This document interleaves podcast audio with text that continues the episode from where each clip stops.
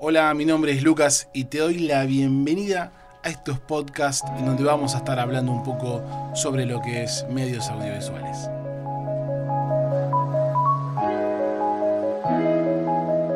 En Mateo 25-23 encontré una lección de vida que para mí es clave y me gusta mucho como dice la versión TLA, y dice así, el hombre le contestó, excelente, eres un empleado bueno y se puede confiar en ti. Ya que cuidaste bien lo poco que te di, ahora voy a encargarte cosas más importantes. Vamos a celebrarlo.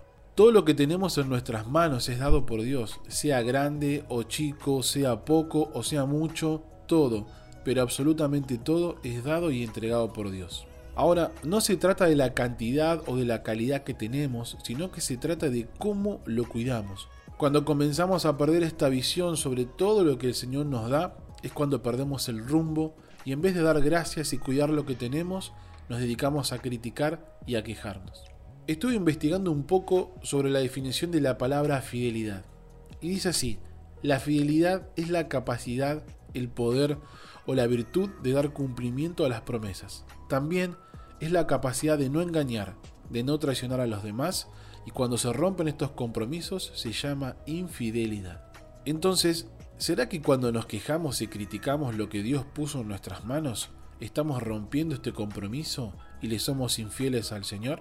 Si Dios puso algo en tus manos, sea chico, sea grande, sea poco, sea mucho, significa que Él confía en vos y que cree en vos, porque nos conoce y sabe de las capacidades que tenemos para multiplicar todo aquello que Él nos dio.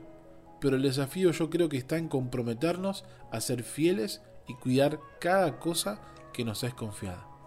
Te animo a que puedas hacer un listado de todas las cosas que tenés, de todos los equipos que tiene tu ministerio. Imprimilo, pegalo en la ladera, llevarlo en la billetera y sé agradecido. Cada vez que agarres ese listado y lo leas y lo veas, dale gracias a Dios por cada una de las cosas que tenés a cargo.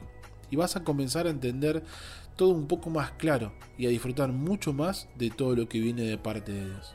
Cuando Jesús se encontró con miles de personas que no tenían qué comer, mientras él estaba dando gracias por lo que tenía en sus manos, que eran los panes y los peces, el milagro de la multiplicación comenzó a suceder. Y acá entendí algo que es verdaderamente clave también, que cuando damos gracias, los milagros comienzan a suceder. Como dice Mateo 25-23, ya que cuidaste bien lo poco que te di, ahora voy a encargarte cosas mucho más importantes vamos a celebrarlo. Celebremos lo que Dios nos dio, nos da y lo que nos dará.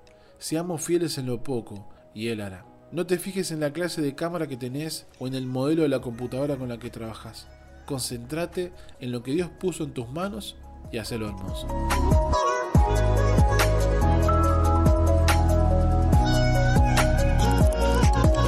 Mi nombre es Lucas y sigamos hablando de medios.